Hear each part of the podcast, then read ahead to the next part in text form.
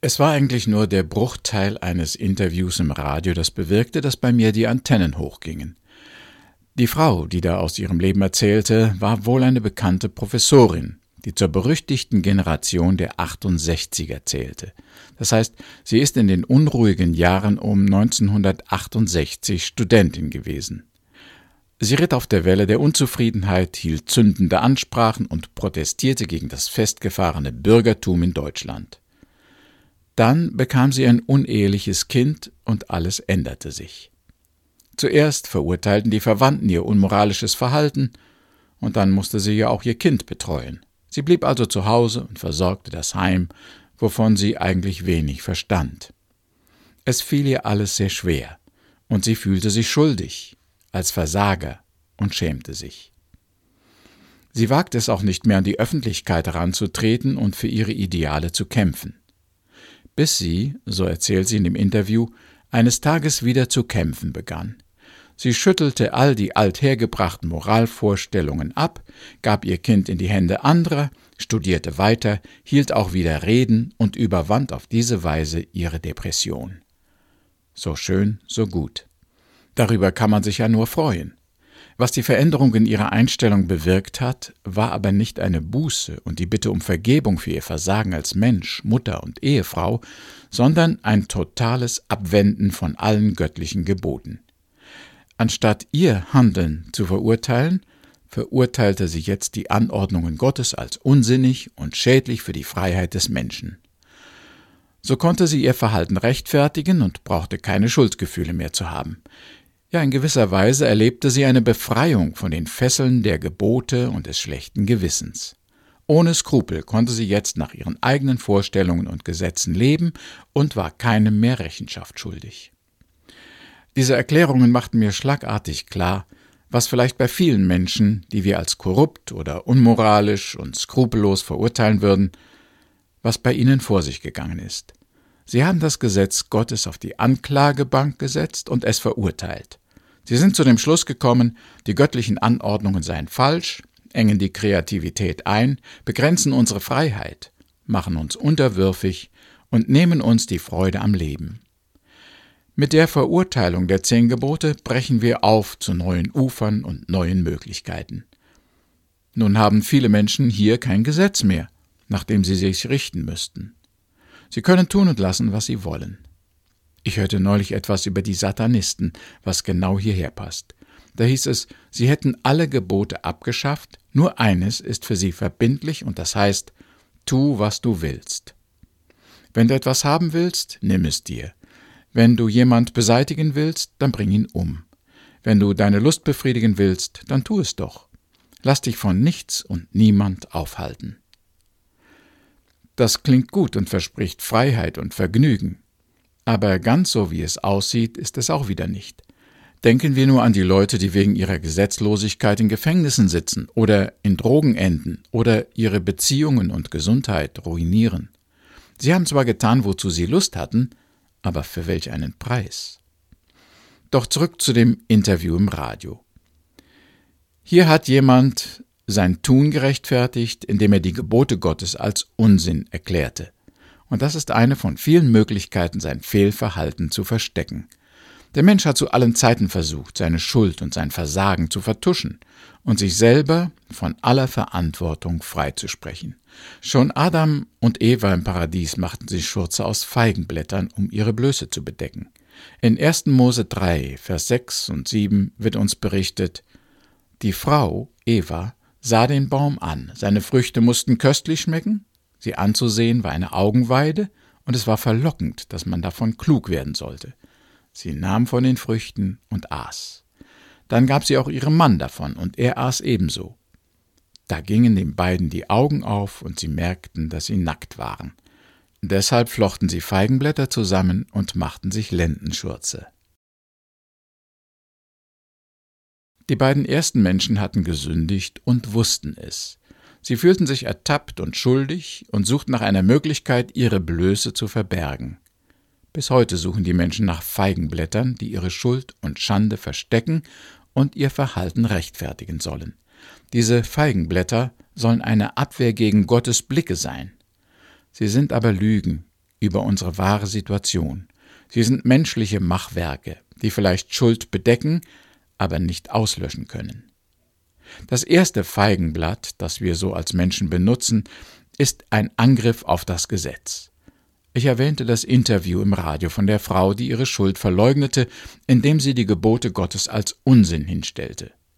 Sie beschuldigte das Gesetz Gottes als etwas, das uns an unserer Freude und Entwicklung hindert. Schon viele Leute haben, anstatt sich selbst zu verurteilen, Gott verurteilt.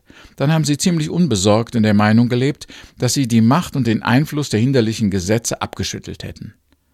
Wer ehrlich ist, muss aber zugeben, dass man die Anordnungen Gottes nicht einfach ignorieren kann.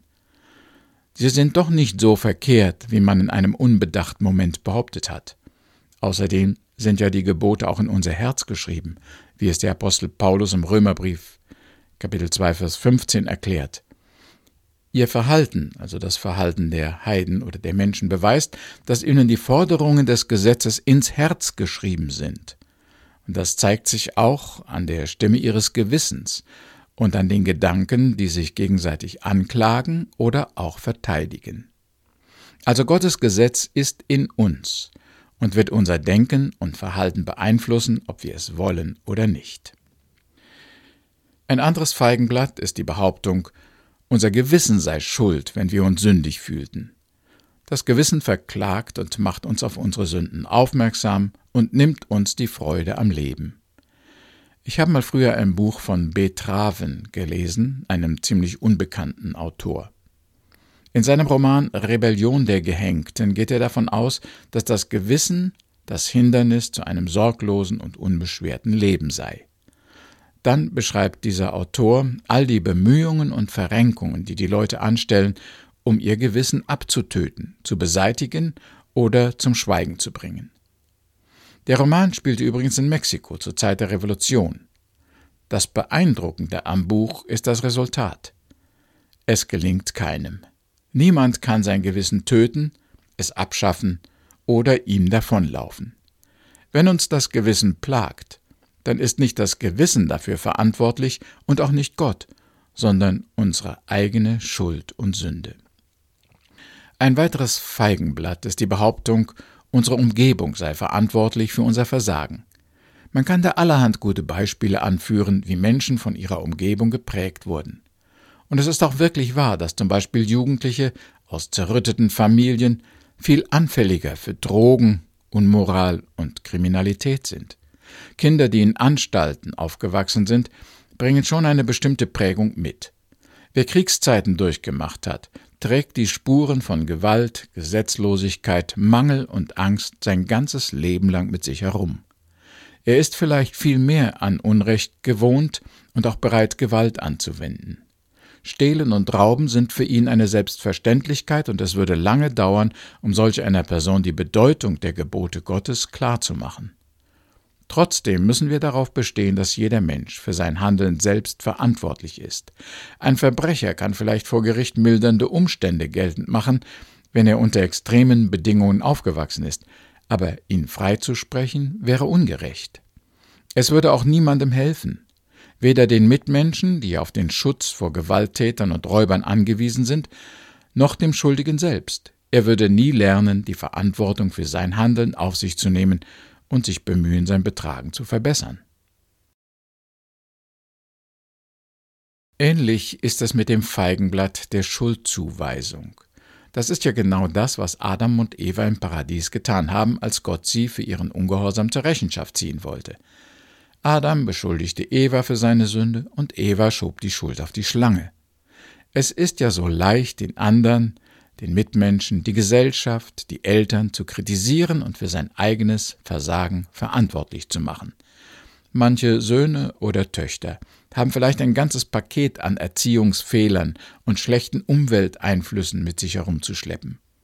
Sicherlich wirken sich die Familienverhältnisse auf die Entwicklung der Kinder aus.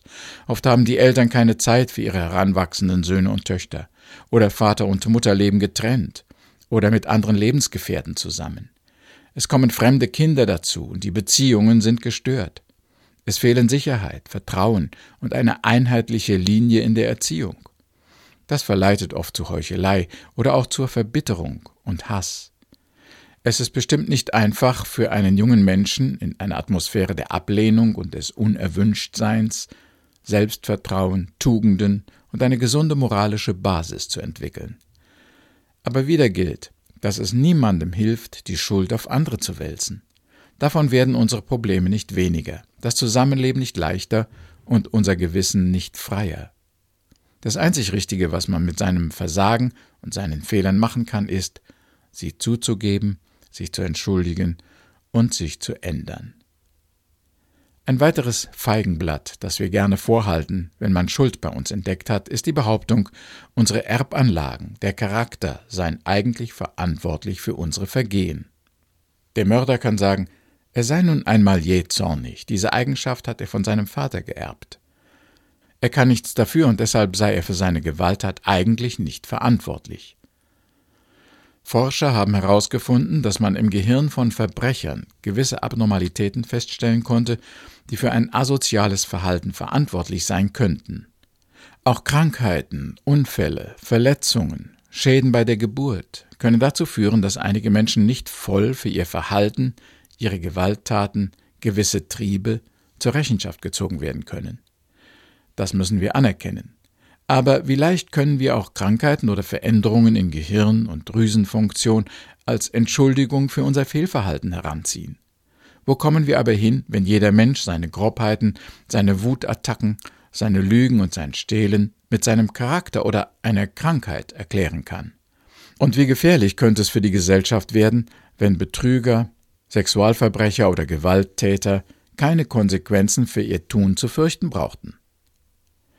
Wir sprechen hier von Feigenblättern, die wir uns vorhalten, wenn wir auf unsere Schuld angesprochen werden.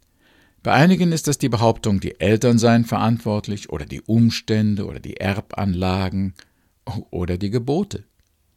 Wir können diese Einflüsse keinesfalls abweisen oder gering achten, aber sie sind nicht kräftig genug, um einen Menschen von seiner Schuld freizusprechen. Personen, die ein wenig frömmer sind, schieben gerne die Schuld für ihre Vergehen auf den Teufel, das ist nicht zum Lachen. Der Teufel existiert und wir wissen um seine List und Macht. Er kann Menschen wirklich verführen und zur Sünde anstacheln, bis sie die Kontrolle über sich verlieren und die grausamsten Schandtaten begehen. Aber auch hier müssen wir realistisch genug sein, um zu sagen, dass wir ja aufgefordert sind, dem Teufel zu widerstehen und ihm nicht nachzugeben. Es wird heute keinem einfallen, die unmenschlichen Taten eines Hitler oder Stalin dem Teufel allein zuzuschreiben und die Verbrechen und die Täter damit zu entschuldigen. Natürlich hat der Satan diese Männer beeinflusst, inspiriert und verführt, aber das nimmt nicht die Verantwortung für ihre Taten von ihnen. In dem Bemühen, ihre Sünde zu erklären und ihre Fehler zu entschuldigen, führen nicht wenige Leute auch Gott ins Feld. Sie machen ihn verantwortlich für ihren Charakter, die Umstände, die Gebote, die Versuchungen. In ihren Augen sind nicht sie selber schuld an ihren Übertretungen, sondern eben Gott. Er hat sie nicht bewahrt und nicht gehindert, er hat ihnen nicht ihre Wünsche erfüllt, er hat nicht ihre Gebete erhört und er hat sie nicht stärker gemacht. Also brauchen sie sich bei ihm auch nicht zu entschuldigen. Im Gegenteil, sie können ihn verklagen und zur Rechenschaft ziehen. An allem, was sie falsch gemacht haben, ist irgendjemand anderer schuld. Sie selbst sind da nicht verantwortlich nach ihrer Meinung. Alle Rechtfertigungen der Menschen enthalten sicher auch ein wenig Wahrheit. Ja, wir sind geprägt von unserer Erbanlage, von der Vergangenheit, der Umwelt, unserer Persönlichkeit, unserem Charakter und der Erziehung. Wir brauchen aber Demut, Ehrlichkeit und guten Willen, um zu erkennen, wie weit wir selber verantwortlich sind für unser Tun. Die Manöver mit den Feigenblättern können zu einer Lebensphilosophie und Weltanschauung werden, mit denen man sich gegen alle Kritik verteidigen kann. Sie können einigen Leuten wirklich eine gewisse Befreiung und Erleichterung bringen und vielleicht auch helfen, mit Schicksalsschlägen fertig zu werden. Die Frau, über die ich eingangs sprach, verurteilte Anordnungen Gottes als unsinnig und schädlich für die Entwicklung des Menschen. In gewisser Weise erlebte sie dadurch eine Befreiung von den Fesseln der Gebote. Ohne schlechtes Gewissen konnte sie jetzt nach ihren eigenen Vorstellungen und Gesetzen leben und war keinem mehr Rechenschaft schuldig. Das konnte sie vielleicht erreichen, aber eines konnte sie nicht erreichen. Sie konnte dem jüngsten Gericht Gottes nicht entgehen. Der Tag würde kommen, an dem sie aufgrund der Übertretungen der Gebote, die sie verworfen hatte, gerichtet werden würde. Ihre Schuld war nicht dadurch verschwunden, dass sie das Gesetz ablehnte oder verurteilte. Die Feigenblätter, die wir so vor unsere Blöße und Schuld halten, können uns nicht von der Macht und der Verantwortung für die Sünde befreien. Fehlverhalten und Gesetzesübertretungen sind eben keine Krankheit, kein Schicksal, keine Erbanlage und Umwelteinflüsse, für die wir nichts können. Wir sind nicht der Spielball unserer Umgebung. Dann wären wir ja machtlos den Kräften und Veranlagungen ausgeliefert und könnten unser Leben nicht gestalten. Sobald wir aber Sünde Sünde nennen und die Verantwortung dafür übernehmen, können wir wirklich entlastet und nachhaltig und dauerhaft von der Bürde der Schuld befreit werden. Und gerade darum geht es beim Evangelium, dass uns nämlich jemand die Schuld abnimmt. Es geht nicht um Verleugnen und Verstecken, nicht um Erklären und Verstehen. Es hilft nicht, andere zu belasten, die Umstände, die Eltern, die Gebote, Gott oder den Teufel zu beschuldigen, sondern wir müssen an unsere eigene Brust schlagen und zugeben, wir, ich habe gesündigt, ich bin schuldig, ich bin verantwortlich für das, was ich verkehrt gemacht habe. Vielleicht gibt es mildernde Umstände und verständliche Erklärungen für unser Verhalten, aber immer bleibt ein Rest, für den wir zuständig und straffähig sind. Das können wir nur durch ein Bekenntnis und die Vergebung durch Jesus Christus ausräumen. Jesus übernimmt dann unsere Schuld und leidet die Strafe dafür. Aber für uns ist damit das Vergehen gesühnt und verschwunden. Auf diese Weise sind wir nicht ein passives Objekt der Interessen anderer, der Umstände oder des Schicksals, sondern freie, verantwortliche Menschen geblieben. Unsere Sünden fressen nicht mehr unter der Oberfläche weiter oder klagen uns am Gerichtstag an, sondern sind ausgeheilt, verschwunden. Wer sich nach Gottes Geboten richtet und sich selbst für seine Übertretungen verantwortlich erkennt und verurteilt, der findet dann wirklich Frieden, Erlösung, Befreiung und Freude. Wir beten noch. Herr, du kennst unsere Ausflüchte, wenn wir von deinem Gesetz überführt werden. Es fällt uns so schwer, einfach zuzugeben, dass wir schuldig sind. Und doch ist das der Weg der Vergebung und Befreiung. Dank des Erlösungswerkes Jesu am Kreuz. Amen.